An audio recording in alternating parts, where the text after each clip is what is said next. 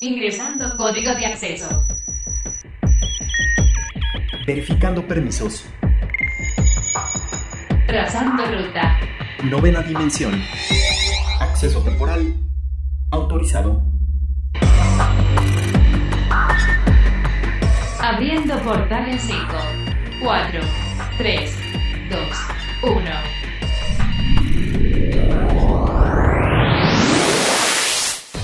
Hoy en la novena dimensión, estos son los datos que tienes que saber. BlizzCon 2021. State of Play. Entrevista con Alejandro Gutiérrez Lizardi, Studio Coordinator en Pink Noise México y Studio Production Manager de México. Estrenos cinematográficos del 2021. Hola, ¿qué tal? Bienvenidos a la novena dimensión. Yo soy Carmen y me acompaña en cabina Ryuk. ¿Cómo estás, Ryuk? Hola, Car, ¿cómo estás? Muy bien, un placer saludarlos nuevamente. Recuerden que nos pueden escribir al hashtag novena dimensión o a nuestro Twitter que es arroba carpam13 y arroba Ryuk1505. Portal Gamer. Debido a la situación actual en la que nos encontramos, muchos eventos han tenido que tomar un nuevo formato y una nueva manera de poder realizarse y este es el caso de la BlizzCon, que en este caso le pusieron el nombre de la BlizzCon Online, como, porque pues literalmente fue en línea y la verdad es que también a partir del 30 aniversario de Blizzard pues nos trajeron muchísimas sorpresas. Una de ellas, o yo creo que la que todos estábamos esperando saber, era Diablo 2 Resurrected. Así es, Car, es una de las grandes sorpresas que tuvimos en la BlizzCon. Esta versión, pues Reconnected, como ellos le llaman, que no es más que una remasterización de este gran juego de que fue Diablo 2. Sí, de hecho, eh, creo que era un juego que todos estábamos esperando porque, pues bueno, no, de pronto ya, ya se rumoraban muchas cosas por ahí y se esperaba que se diera como más información al respecto. Cabe destacar que eh, van a tener una expansión que se llama Lord of Destruction, que va a llegar directamente para la PC con Windows y también esto va a llegar a las consolas, por si tenían ahí como ese miedo, pues no se preocupen porque para la consola también va a llegar. Y también nos presentaron el Diablo 4, que era algo que se estaba esperando. Ya tenemos bastante tiempo jugando Diablo 3 y ahora con Diablo 4 creo que se va a ampliar muchísima, muchísimo el nuevo panorama para lo que es Diablo. Y el trailer que presentaron de Diablo 4 la verdad nos deja ver la calidad cinematográfica que va a tener este juego, la gran calidad de gráficos, los nuevos héroes, los nuevos personajes que tienen eh, unos poderes que no estábamos acostumbrados a ver en el universo de Diablo. Aquí tenemos poderes mucho más divinos, por decirlo así. A mí el que me llamó mucho la atención es uno que parece enano que tiene literal los poderes como si fuera muy parecido a Thor, que lanza una tormenta de rayos, bastante interesante.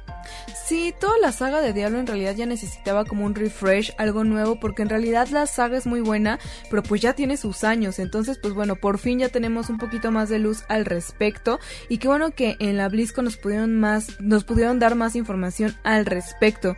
Otro juego también icónico de lo que es Blizzard y que pues todos los amantes de estos juegos de carta recordarán y conocerán serán muy bien es Hearthstone.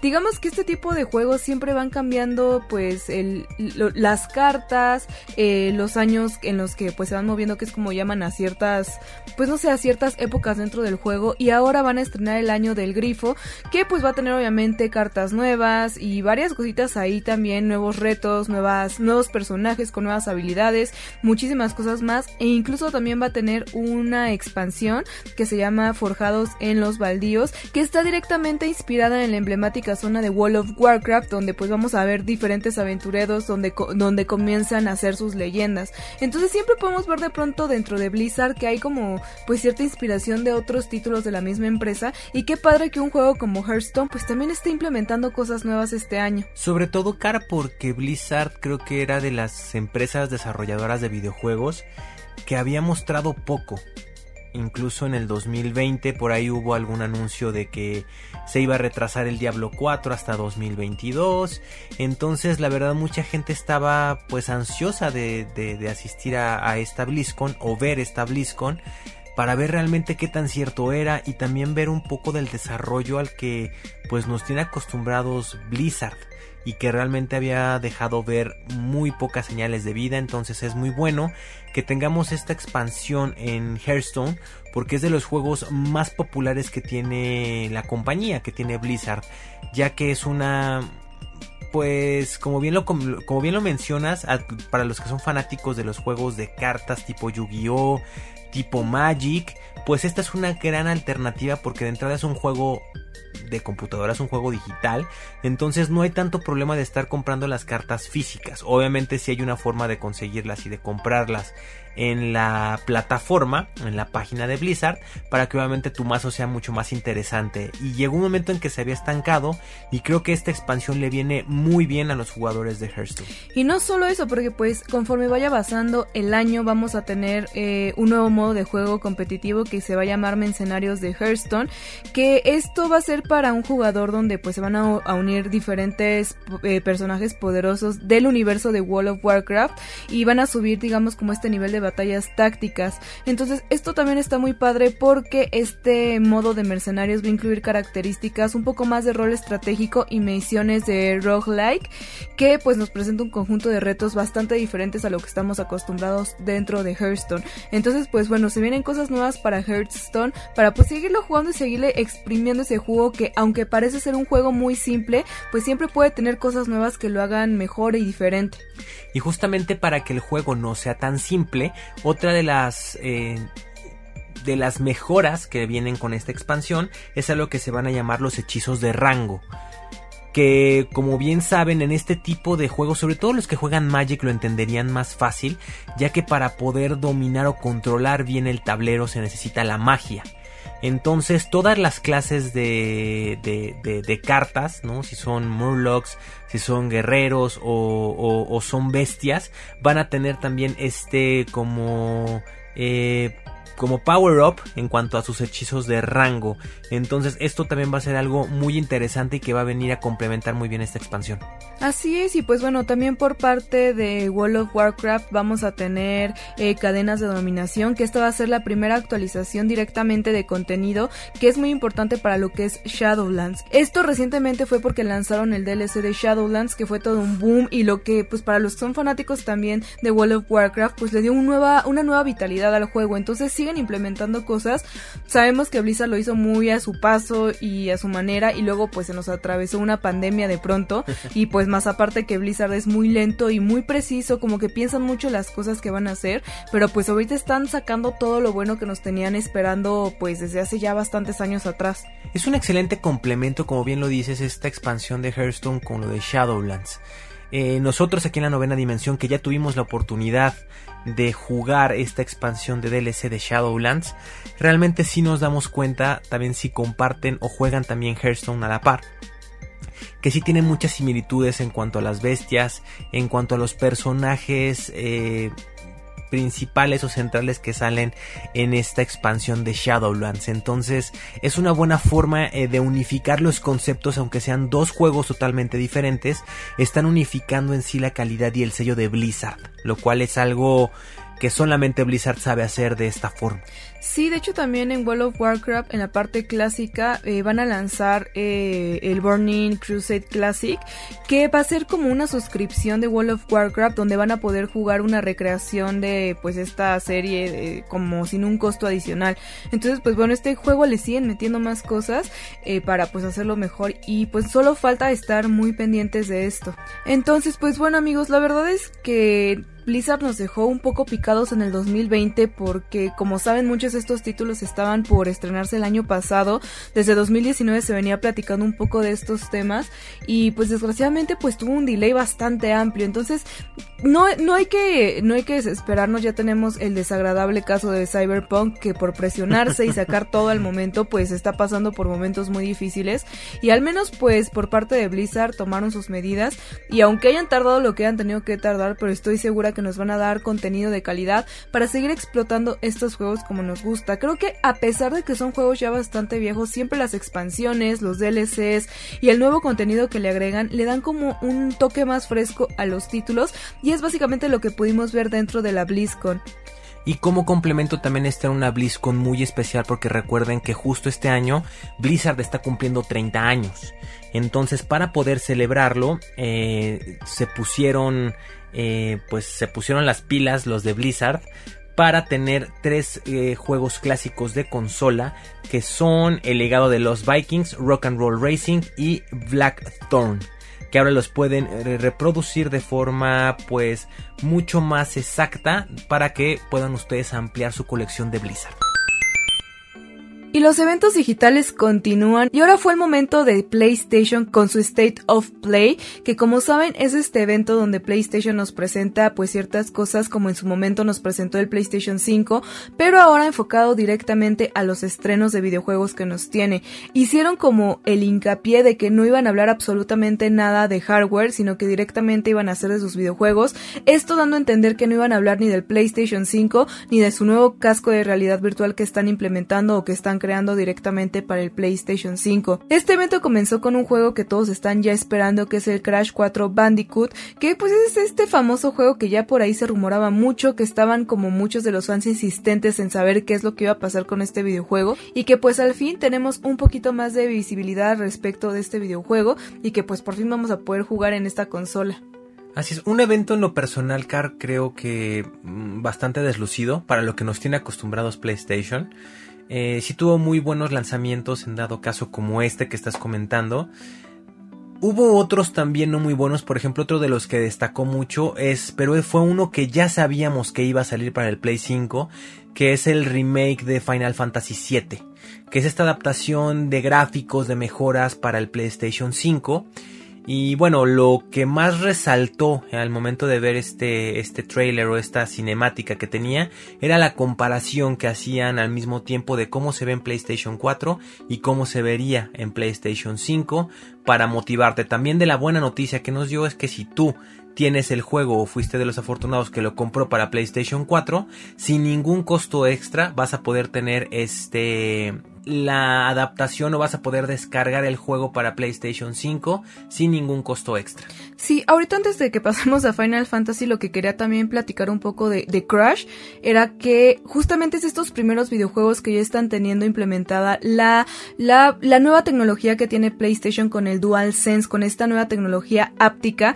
y que comentaron en el directo que era que ahora dentro de este juego vas a poder sentir las texturas de pues del personaje, de si va por una arena, si iba por el agua, ibas a poder sentir en el control todas estas sensaciones y es de los primeros juegos que nos está dejando ver PlayStation, que pues están saliendo como estreno, que ya están directamente eh, adaptados a la tecnología del DualSense como estreno, ¿no? De pronto hay videojuegos que apenas se adaptaron a esta tecnología, pero este es el, primer eh, lanzamiento que ya sale con esta tecnología. Por ejemplo, Final Fantasy, que es el que estabas comentando directamente, simplemente es un remake, pero no hicieron hincapié en que hubiera algo adaptado para el DualSense, lo cual pues creo que si están haciendo un remake estaría padre que implementaran esta nueva tecnología para aprovecharla todavía más con los videojuegos que se están lanzando. Otro de los videojuegos que también nos dejaron ver es uno que se llama Returnal, que este va a ser para el PlayStation 5, donde es un shooter que podemos ver a un como astronauta de pronto ahí en un, en un lugar espacial matando a diversas criaturas.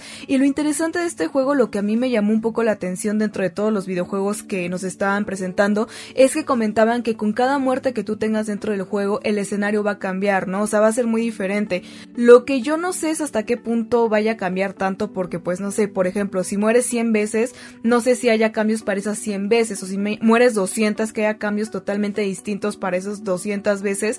Entonces, me gustaría saber qué tanto va a ser este cambio, si va a ser un cambio estético, un cambio, no sé, visual, un cambio de iluminación, porque decir que el juego va a cambiar cada muerte, pues obviamente todos morimos diferentes veces dentro del juego y como que es un poco ambiguo, ¿no? Esto era como que lo más destacable del juego y era un poco similar a todos estos juegos que ya conocemos del espacio, ¿no? Como que hay criaturas espaciales con armas como de láser que matan a estas criaturas y pues bueno, no es un poco siguiendo el mismo formato, pero lo nuevo es esto de los escenarios. Algo que llamó muchísimo la atención es que a pesar de todo este nuevo lanzamiento y el boom de consolas de nueva generación para PlayStation 5 es que se hayan dedicado el tiempo para hacer un juego todavía exclusivo para PlayStation 4. Estamos hablando nada más y nada menos que del Knockout City, que la verdad es un juego que para no hacerles el cuento muy largo, es como una fusión eh, de Fortnite pero ahora en lugar de armamento y de poder construir eh, estructuras, aquí lo que haces es una forma de jugar como quemados, ya que es mediante pelotas, como tienes que estarte deshaciendo de tus enemigos. Es obviamente un juego que va a tener una modalidad muy interesante en línea y de lo que estaban comentando es que lo están pensando para hacer como estas partidas multiplayer e incluso tener como torneos y partidas de esta forma para poder tener un juego diferente. Lo que sí se pudo ver es que es un juego muy ágil y que sí le vas a tener que dedicar un poquito de tiempo para poder dominar bien los combos o, o la movilidad de cada personaje. Sí, creo que es un juego que en realidad no me llamó tanto la atención porque en sí, por ejemplo, jugar quemados en la vida real a mí no me gusta, no me llama la atención porque por sí en eh, cuando juegas con tus amigos tiene una dificultad bastante complicada y ahora en juego estar apuntando con la pelota está pues está bastante complicado. Entonces, pues no sé, es un juego como raro tomando en cuenta que son como quemados, pero pues bueno, no Cabe destacar que los colores y las gráficas son muy buenas y a ustedes si les gusta este tipo de juegos, creo que va a ser un acierto para ustedes. Lo también interesante es que únicamente va a estar para PlayStation 4, pero pues bueno, sus motivos tendrán e incluso quizás si es un éxito lo puedan sacar para el PlayStation 5. Otro, de, otro juego que sí está para ambas plataformas y que es nuevo y que va a estar tanto para PlayStation 5 como PlayStation 4 y si lo compras en el 4 lo vas a poder upgradear en cuando tengas tu PlayStation 5 es Gifu. Este es un juego de peleas que básicamente está muy inspirado en todas las artes marciales pues asiáticas. Así es, Car. Lo que llamó muchísimo la atención también es el tipo de gráficos, ya que no se caracterizó el trailer por mostrarnos gráficos súper interesantes como pensando en PlayStation 5, sino es una forma muy arcaica como de anime o de animación, es incluso como de cómic o de manga la animación que vas a tener. Lo que sí se ve es que va a ser un juego de estos que están basados totalmente en pelea. No sé si recuerdan Double Dragon de los noventas, va a ser esa temática donde sí vas a tener una historia, pero vas a tener que abrirte camino o superando misiones pues a base de trancazos. Sí, es un juego pues no sé, digamos que la temática no es novedosa, pero sí los gráficos un poco, no sé, nuevos, por decirlo de alguna forma, muy, muy en ese estilo. Entonces hay que ver qué tal está y si vale la pena. También otro juego que está para ambas consolas es el Solar Ash, que es un título totalmente eh, dedicado a ir como coleccionando cosas. Esto es a partir de un planeta que existe dentro de un hoyo negro y este personaje que se llama Rey pues tiene que ir como luchando con enemigos y salvando a su pues planeta como de que entre en este hoyo negro y se destruya. Entonces los gráficos son muy coloridos, eso sí, tiene muchísimo color y es una especie como de alienígena. Entonces si a ustedes les gusta ir recolectando cosas y peleando con diferentes tipos de, de enemigos, este es un muy buen juego Así que pues bueno, este fue otro de los títulos que nos presentaron. Uno de los juegos que más en lo personal me llamó la atención, eh, Car, fue el de Kena, que es un juego que tiene unas gráficas muy similares a como si estuvieras jugando un anime. Entonces se me hizo algo interesante, se va a basar muchísimo en magia, en fantasía, en obviamente este tipo de juegos de rol, pero aquí lo que cabe mucho destacar es que no es el típico juego donde tú vas a ser pues un caballero o vas a tener ese tipo de armamento donde eres una maga, un aprendiz como de hechicera y todas las habilidades que vas a poder realizar o lanzar o los golpes los vas a hacer mediante un báculo. Entonces ese báculo lo vas a poder convertir en un arco, lo vas a poder convertir en, un, en una espada, en un hacha, en lo que tú vas a, en lo que tú quieras hacer y en lo que me imagino vas a poder ir subiendo de nivel y desbloqueando las habilidades específicas de cada uno de estos ataques. Sí, pues bueno, son varios juegos los que nos presentaron. También está el de Five Nights at Freddy's, que es Security Breach, que bueno, este ya nos lo habían presentado en el momento en el que presentaron el PlayStation 5. Pero pues bueno, yo siento desde mi punto de vista que no hicieron una pues un descubrimiento bastante amplio, bastante fuerte, ¿no? Como que sí de pronto hay algunos títulos que me llaman la atención, pero no me emocionan al 100%. Entonces, pues bueno, esto es un muy decisión personal. Eh, no sé tú, Ryu, qué opines, si algún juego te gustó. Pues a mí principalmente me llamó la atención solamente el de, el de Kena y el de Five Nights at Freddy's. La verdad los demás como que pues, eran cosas que ya sabíamos que iban a salir y, e incluso cuando los vimos la primera vez en el lanzamiento de Play 5, en lo personal no me motivaron mucho. Sí, son un, no sé, algo diferente. Creo que más bien los videojuegos fuertes fueron lanzados directamente por los desarrolladores y de pronto pues Play sacó como de otras desarrolladoras quizás un poco más pequeñas. Entonces pues bueno, quizás podrían haber omitido este State of Play, no lo sé, pero mejor ustedes escríbanos al hashtag novena dimensión qué les pareció el evento y todos estos juegos que nos presentaron. Ya veo que los aliens de Cápsula Geek están llegando aquí a la novena dimensión, así que escuchemos qué nos traen el día de hoy.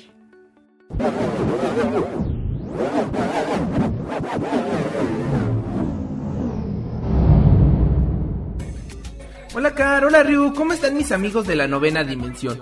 Yo soy Ro, uno de los aliens de Cápsula Geek, y el día de hoy vengo a contarles acerca de los adelantos tecnológicos de su planeta. Y les contaré que el otro día iba en la nave pasando por varios planetas del sistema solar, cuando decidí pasar a Marte por nada en específico.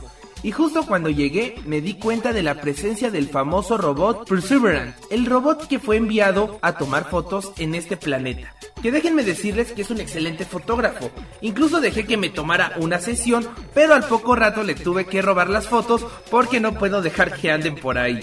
Y seguro se preguntarán, ¿por qué este pequeño ha dado tanto de qué hablar estos últimos días? Pues porque la Administración Espacial Aeronáutica de Estados Unidos, NASA por sus siglas en inglés, mostró unas fotos que fueron tomadas en este planeta que podemos ver que son fotos de muy buena calidad para haber sido tomadas en Marte. No puedo hablar mucho de las fotos en general, porque ¿qué podemos esperar de un planeta desértico donde prácticamente solo hay polvo? No es como que tenga una casa de verano por ahí escondida con todas las comodidades para vacacionar. Y bueno, se pudiera decir que este pequeño ha logrado cumplir una misión muy importante. Yo moría de nervios por ver qué pasaba desde su lanzamiento el 30 de julio del 2020. De hecho, en una de las fotos que compartieron podemos apreciar su trayectoria hacia el aterrizaje de Marte. Otra de las nuevas imágenes es la que envió un satélite en la órbita de Marte en el que podíamos apreciar el momento en el que el robot descendía con su paracaídas. Algo pues realmente hermoso ver cómo va bajando y saber que ese robot está cumpliendo una misión muy importante para el planeta Tierra. Y yo sé que los seres que seguimos estos experimentos nos emociona bastante pensar en la posibilidad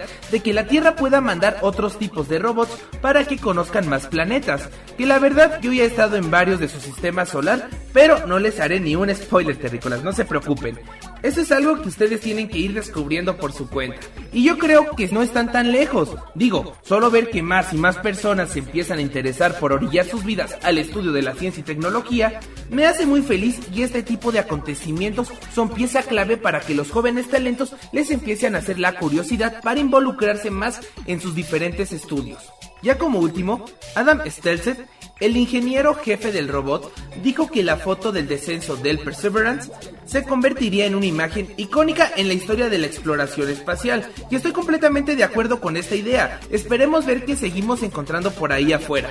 Y bueno, ya me voy despidiendo. Tengo que mover unas cosas ahora que me voy enterando que hay cámaras andando por ahí en Marte. Pero no sin antes preguntarles, terrícolas, si pudieran ver fotos en otros planetas, ¿cuáles les gustaría que fueran? Recuerden que pueden comunicarse con nosotros usando el hashtag novena dimensión en Twitter o a través de nuestra página arroba cápsula geek MX y también en YouTube como Cápsula Geek. Y recuerden, súbanse a la nave.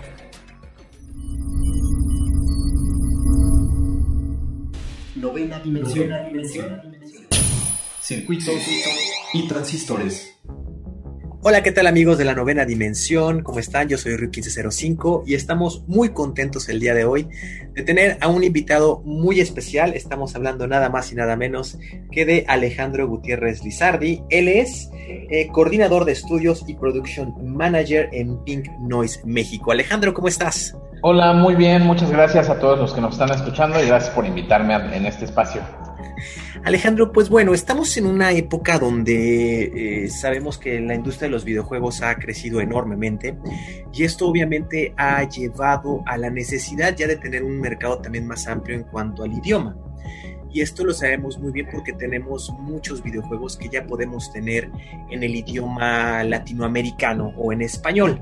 Eh, tú cuéntanos un poquito, eh, la pregunta obligada que primero te queremos hacer es, ¿cuál es la diferencia entre el doblaje en sí y la localización de videojuegos? Bueno, la primera diferencia entre la localización de videojuegos y el doblaje es que el doblaje está dentro del proceso de postproducción, es decir, que en el doblaje ya se tienen terminados los materiales, ya se cuenta con el episodio, eh, ya está decidido quién es, eh, cómo acaba la película, ¿no? y en el caso de los videojuegos no, pertenece al proceso de producción, en donde de manera paralela a la creación del videojuego, pues se va trabajando eh, la traducción, se va trabajando el audio, la creación de los personajes, etcétera. Y bueno, pues esto evidentemente hace que este, eh, mientras en el doblaje pues se sabe uno de principio a fin cómo termina todo, en el caso de la localización no necesariamente es así, incluso pudiéndose trabajar a veces con los materiales finales al principio y luego con el principio al final, ¿no? Entonces, bueno, eso es lo que es lo que diferencia la localización del doblaje. En cuanto a técnica, pues sí es un poco más particular eh, la localización, porque evidentemente además de bueno ser un buen actor, de tener buena interpretación, etcétera, pues hay que ceñirse a los distintos tipos de grabación que existen para videojuegos. Y esto pues evidentemente pues se va desarrollando con el tiempo y con disciplina. Y bueno pues aprovechamos también para mandarle saludos a los compañeros actores que pues colaboran acá también con nosotros. Excelente, súper interesante este punto, sobre todo por esta diferencia que comentas, ¿no? Eh, un, proceso previo eh, y el otro que es más de postproducción. También, otra pregunta que tenemos, eh, muchos fanáticos tienen esta inquietud de por qué si ya está presente esta localización, hablando específicamente de México, ¿por qué no todos los videojuegos que se lanzan ya vienen pues ya con este idioma? ¿En qué se basa para saber qué juego sí se va a, localizar y, qué y cuál no? Pues esta definitivamente es una decisión del desarrollador, ¿no? Del publisher de la región. Eh, en muchos de los casos, pues eh, se decide hacer para varios idiomas el audio, pero no para todos el audio o para algunos los textos, o para algunos este, utilizar el español de una región y lanzarlo en otra, ¿no? que es lo que nos sucedía hace muchos años.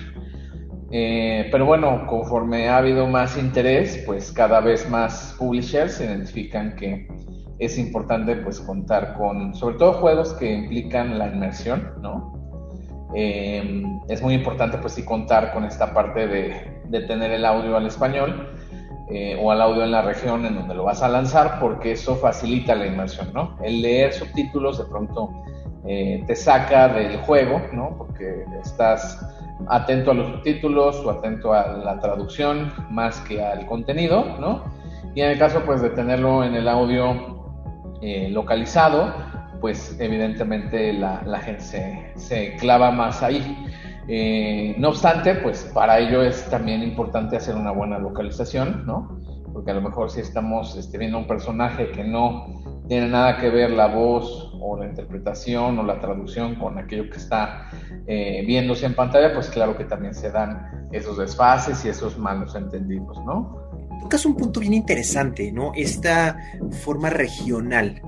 ¿Cuáles son los retos me imagino que deben ser muchísimos que tienen eh, ustedes como empresa de localización al momento de adaptar un texto o un idioma para hacerlo pues lo más neutro, ¿no? Sobre todo me imagino en videojuegos pues como tipo shooters, ¿no? Que tienen como si este tipo de pues de, palabras muy específicas para que un jugador chileno, eh, guatemalteco, costarricense, que sabemos que tenemos pues una variación bastante opuesta en muchas cosas del, del idioma, puedan entenderlo y puedan disfrutarlo.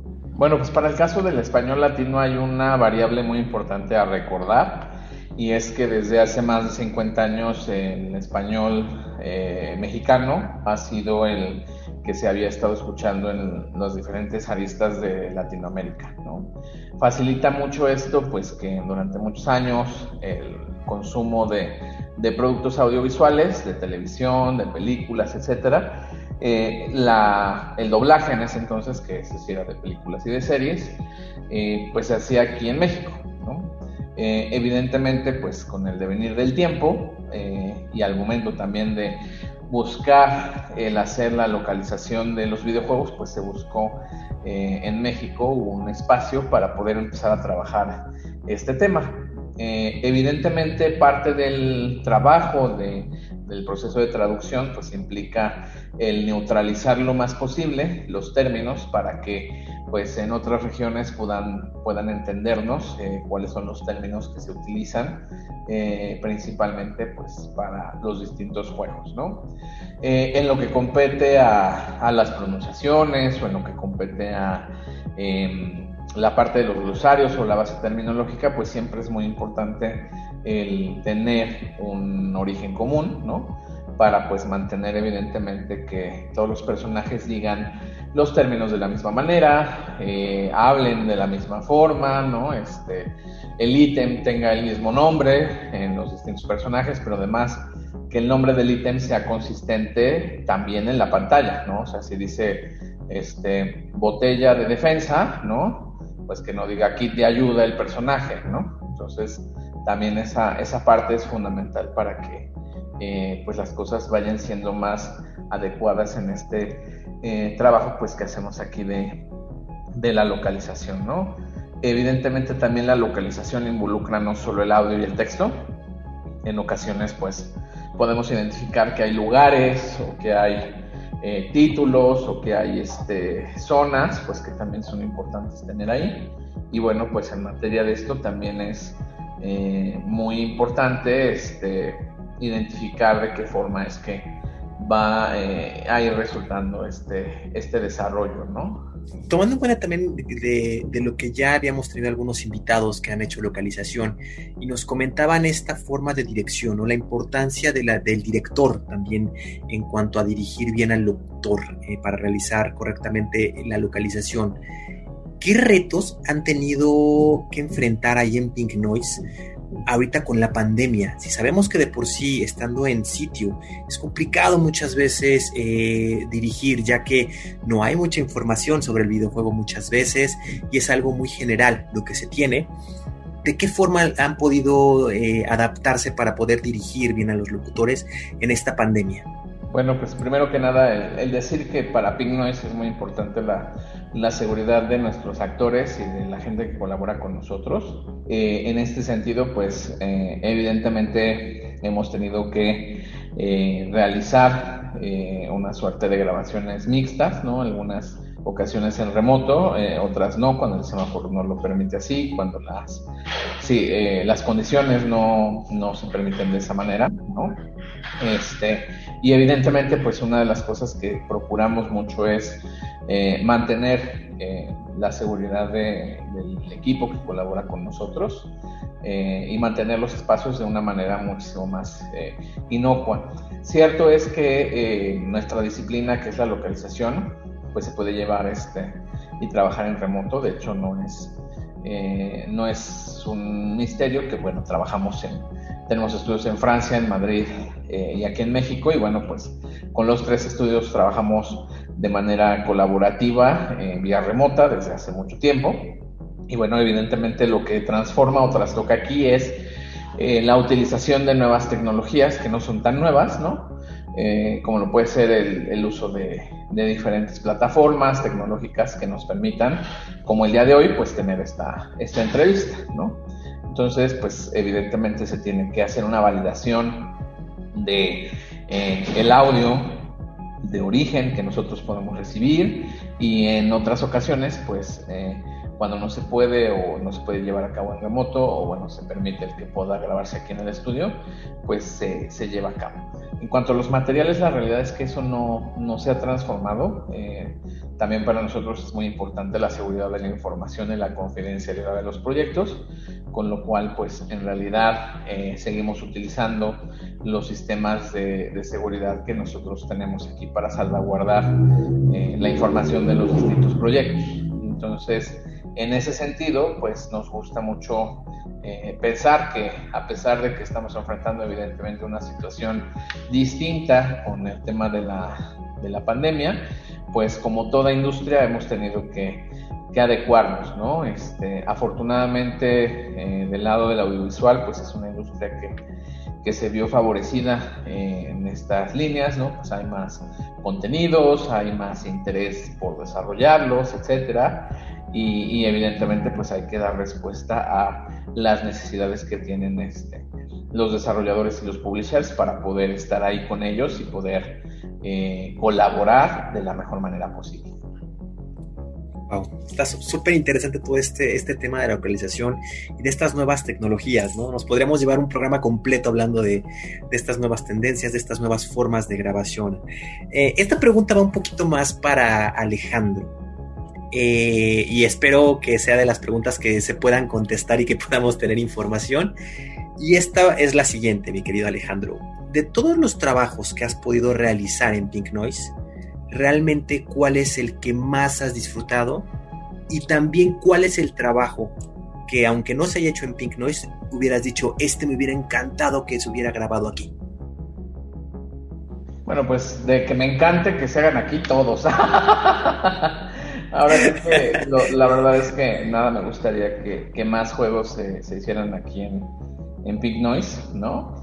Eh, evidentemente, pues eh, es importante aquí que, el que podamos nosotros contar con el gusto de, las desarrolladoras y también del publisher y evidentemente del público, ¿no? Eh, yo le tengo mucho cariño a todos los proyectos que se hacen aquí, ¿no? Este, eh, evidentemente, cada proyecto representa un, reto particular, ¿no? Y una situación eh, que involucra, pues, diferentes tipos de acercamientos, ¿no? Hemos hecho proyectos en donde hemos trabajado el voiceover original, ¿no? Y son retos muy interesantes. Hemos hecho juegos en donde hemos realizado las canciones aquí, se han grabado y dirigido este, aquí, se han producido este, en Pink Noise. Eh, hemos tenido proyectos en donde hemos tenido que hacer presentaciones en vivo, ¿no? Este, con los juegos. Y cada proyecto tiene su reto. Ahora sí que em, creo que de todos los proyectos que hemos hecho aquí en, en Pink, eh, principalmente eh, los hacemos de, jugador a jugador, ¿no? Yo soy gamer desde hace mucho tiempo y, y la verdad es que para mí es un gusto el poder colaborar en el desarrollo del español de diferentes juegos en distintas plataformas como lo han sido Xbox, Steam, PC, este, PlayStation, ¿no? Y, bueno, pues el colaborar con, plataformas que, bueno, están ahí y que pues vas viendo también este, la respuesta del público, ¿no? Este, no hay nada más padre que de pronto saber que estás grabando el tráiler, que todavía no, este, eh, no puedes decir nada y de momento lo publica el publisher y ves los comentarios, ¿no? Entonces nosotros también pues prestamos mucha atención a, cada una de las cosas que, que, ha salido, ¿no? Y pues tratamos siempre de, de ofrecer pues la, la, mejor calidad en ese sentido. Eh, y bueno, pues manteniendo ahí este, ese, esa beta de, de siempre estarse sorprendiendo por los proyectos, ¿no? Perfectísimo, Alex. Y el que te hubiera encantado trabajarlo ahí en Pink Noise, ¿cuál es el juego que dices, uy, este es el que me encantaría realizar? Pues ojalá este, nos llegase un RPG, un Kingdom Hearts, estaría maravilloso, ¿no? okay. este, por ejemplo, este, este tipo de juegos a mí, a mí me encantan mucho, ¿no? Este, son juegos muy, este, muy padres. Y, pues sí, ahora sí que es como de los juegos que dices, ay, estaría padre poderle dar la voz a tantos personajes, ¿no? Este, estaría excelente poderlo trabajar. Excelente, mi querido Alejandro. Pues el tiempo en radio es, injusto, mi querido Alejandro.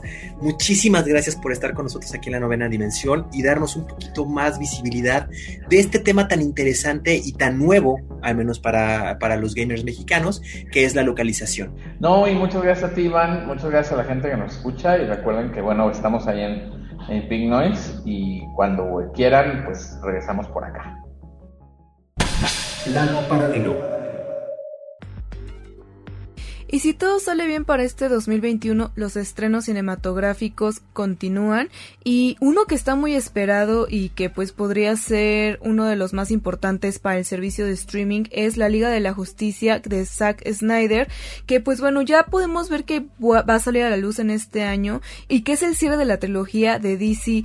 Esto empezó con Man of Steel en 2013, que es una película de cuatro horas de duración y que va a contar la versión completa que pues Snyder ha propuesto para esto y que directamente va a salir para la plataforma de HBO Max. Ya hemos empezado a ver que las películas están yendo por sus plataformas de streaming antes que los estrenos en pantalla grande y lógicamente esto es un poquito por la situación actual de la pandemia. Sin embargo, hay que ver a futuro cuando todo se normalice si esto va a continuar o qué medidas van a, van a tomar. Esta película de Justice League ya empezó a causar furor entre los fanáticos ya que ya se publicó un trailer donde también pudimos, de lo más destacable es que pudimos ver, aparte del famosísimo traje negro de Superman, también pudimos ver al villano más grande que hay en DC Comics, que es Darkseid.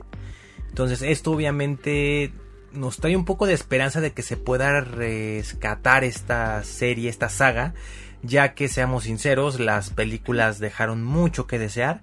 Y entonces esta es una forma en la que Zack Snyder pues está como queriendo limpiar un poco esa imagen que se tenía con un pues con una con un título tan importante como es la Liga de la Justicia.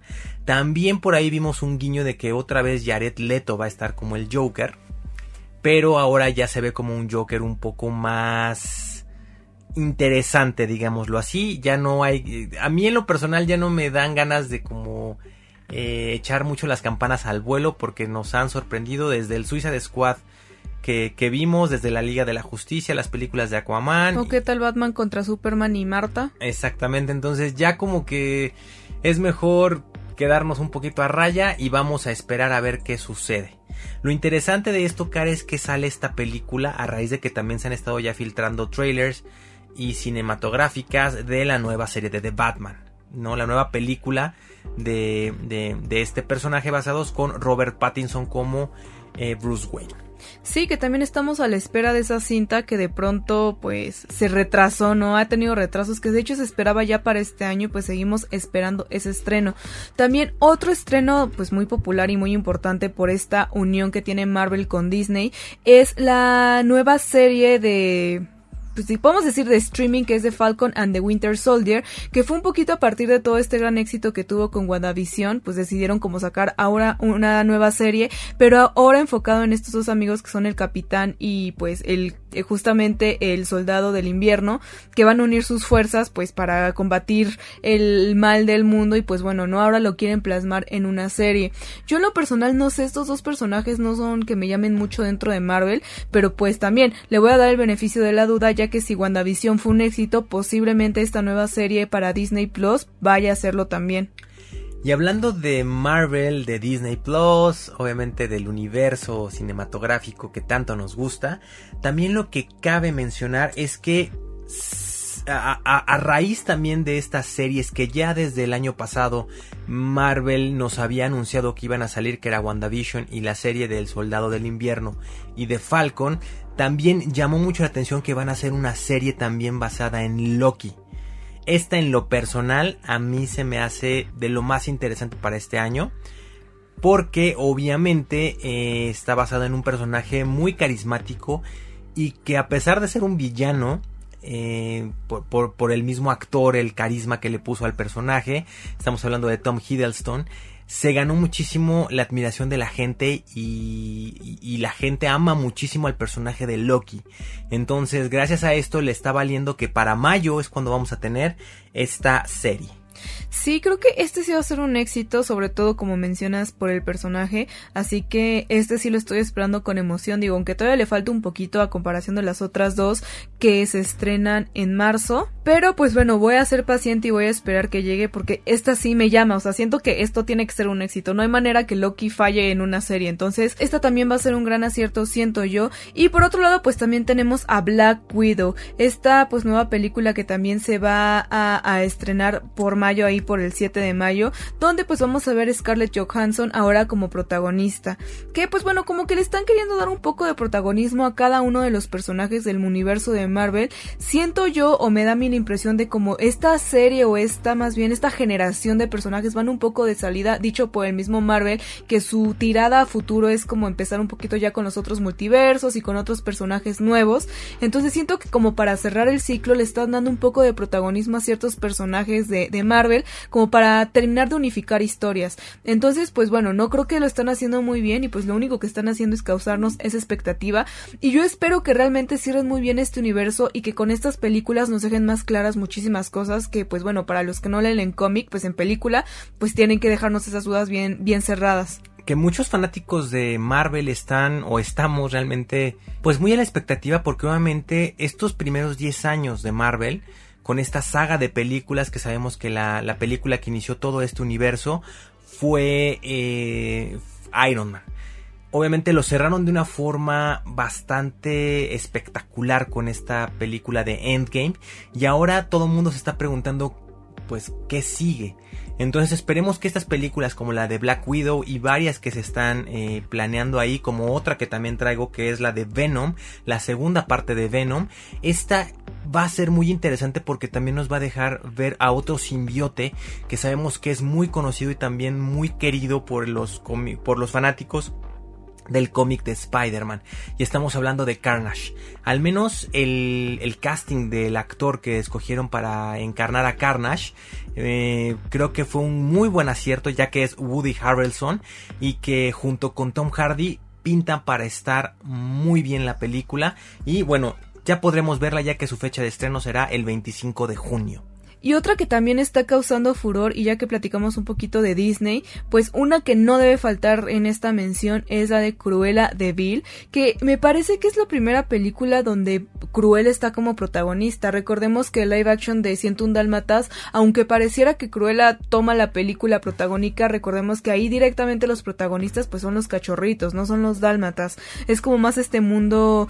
Eh, pues animal y con estos personajes muy tiernos, pero el carácter de, de, la, de la actriz que hace a Cruella de Vil, más aparte este personaje característico, pues le hizo honor a que se le hiciera una película y ahora vamos a poder ver esta nueva versión de Cruella de Vil.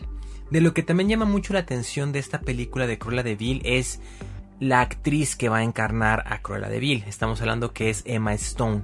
Ella se caracteriza por tener una gran capacidad histriónica. Sabemos que puede interpretar cualquier personaje, pero ahorita tú mencionaste una película, Car, que tuvo eh, que es Lo siento un Dálmatas eh, live action, que en su momento tuvo a Glenn Close, obviamente encarnando el papel de Cruella de Vil, y lo hizo bastante bien. Entonces sabemos que la gente es muy dada a de inmediato comenzar a comparar. Entonces vamos a ver qué pasa y qué tanto pueden o no aceptar a esta nueva Cruella de Vil los fanáticos de pues esta saga y sobre todo los que son muy apegados a Disney.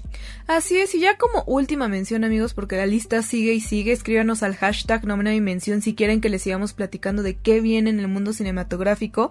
Pero ahora pues también algo que se va a estrenar es el Suicide Squad el 6 de agosto, que después de todas las críticas que recibió la primera parte y de toda esa decepción que muchos de los fanáticos se llevaron, pues van a regresar como para redimir el nombre del Suiza Squad y dejarnos ver pues algo nuevo y diferente, ¿no? Sabemos que esto va a incluir un, un poquito de humor y un poquito de escenas pues fuertes, pero que algo que creo que es importante ahora es que va a ser clasificación R, cosa que no sucedió con el título anterior que pues frenaron varias cosas, ¿no? Sabemos que tanto Harley como Joker son unos personajes pues bastante pues controversiales, ¿no? O sea, tienen una relación un poco extraña.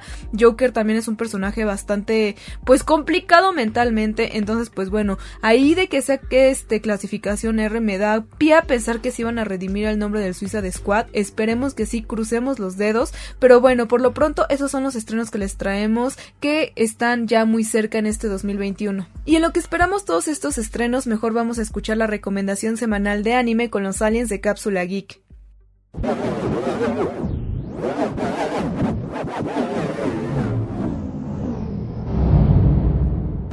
Hola Car, hola Ryu, ¿cómo están? Yo estoy muy emocionado de estar de regreso aquí en la novena dimensión. El día de hoy les traigo una recomendación de un anime en el que he estado pensando últimamente. Les cuento, terrícolas, el otro día vi una noticia de que el grandioso anime Attack on Titan, anime del que ya les he hablado en semanas anteriores, se acerca rápidamente con su nueva temporada a superar varios animes legendarios. Esto en la página IMDB, la cual es mundialmente conocida por dar un promedio entre calificaciones de medios especializados en anime. Al final, esto solo nos sirve de referencia para saber, según la crítica, cuáles son los mejores animes de la historia. Pues les cuento que Attack on Titan sigue mejorando de calificación con su última temporada. De hecho, en esta misma página también se califican los episodios de manera individual. Y esta serie tiene la mejor calificación en un episodio con un increíble promedio casi perfecto de 9.9. Aún así, algunos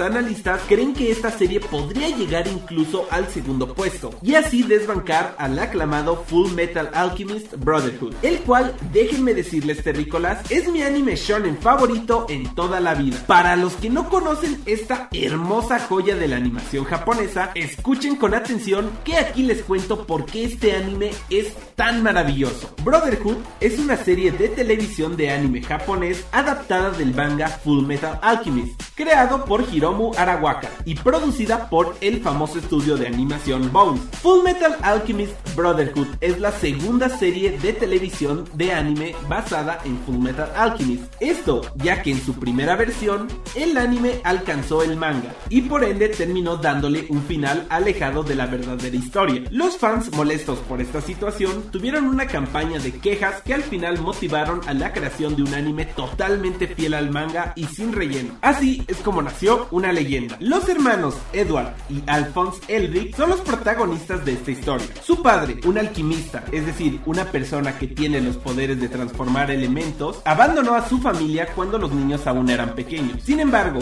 cuando su madre murió de una enfermedad terminal, los dos deciden intentar devolverle la vida a su madre con alquimia. Sin embargo, la transmutación humana es un tabú, ya que es imposible hacerlo correctamente. En la transmutación fallida, el cuerpo de Al queda completamente borrado y Ed pierde su pierna izquierda. En un último intento desesperado por mantener vivo a su hermano, Ed sacrifica su brazo derecho para recuperar el alma de Al, la cual adentra en una armadura vieja. Esto los lleva a un sinfín de aventuras con mucho misterio y acción. ¿Será que puedan recuperar las partes de sus cuerpos? Este anime cuenta con 5 temporadas de 3 episodios cada una, dando un total de 64 gloriosos episodios. Y la puedes encontrar en servicios de streaming como Crunchyroll y Netflix. Así que no hay excusa para no verlo. Este anime de verdad es un imperdible. Así que si no lo has visto, Terrícola, no sé qué esperas. Estoy seguro que se volverá uno de tus favoritos también. Y esa fue mi aportación de la semana, Terrícolas. No olviden comentarnos si les gustó. Ya saben que pueden comunicarse con nosotros a través del hashtag novena dimensión o en nuestra página de Twitter arroba Cápsula Geek MX y en YouTube donde estamos como Cápsula Geek. Y recuerden, súbanse a la nave.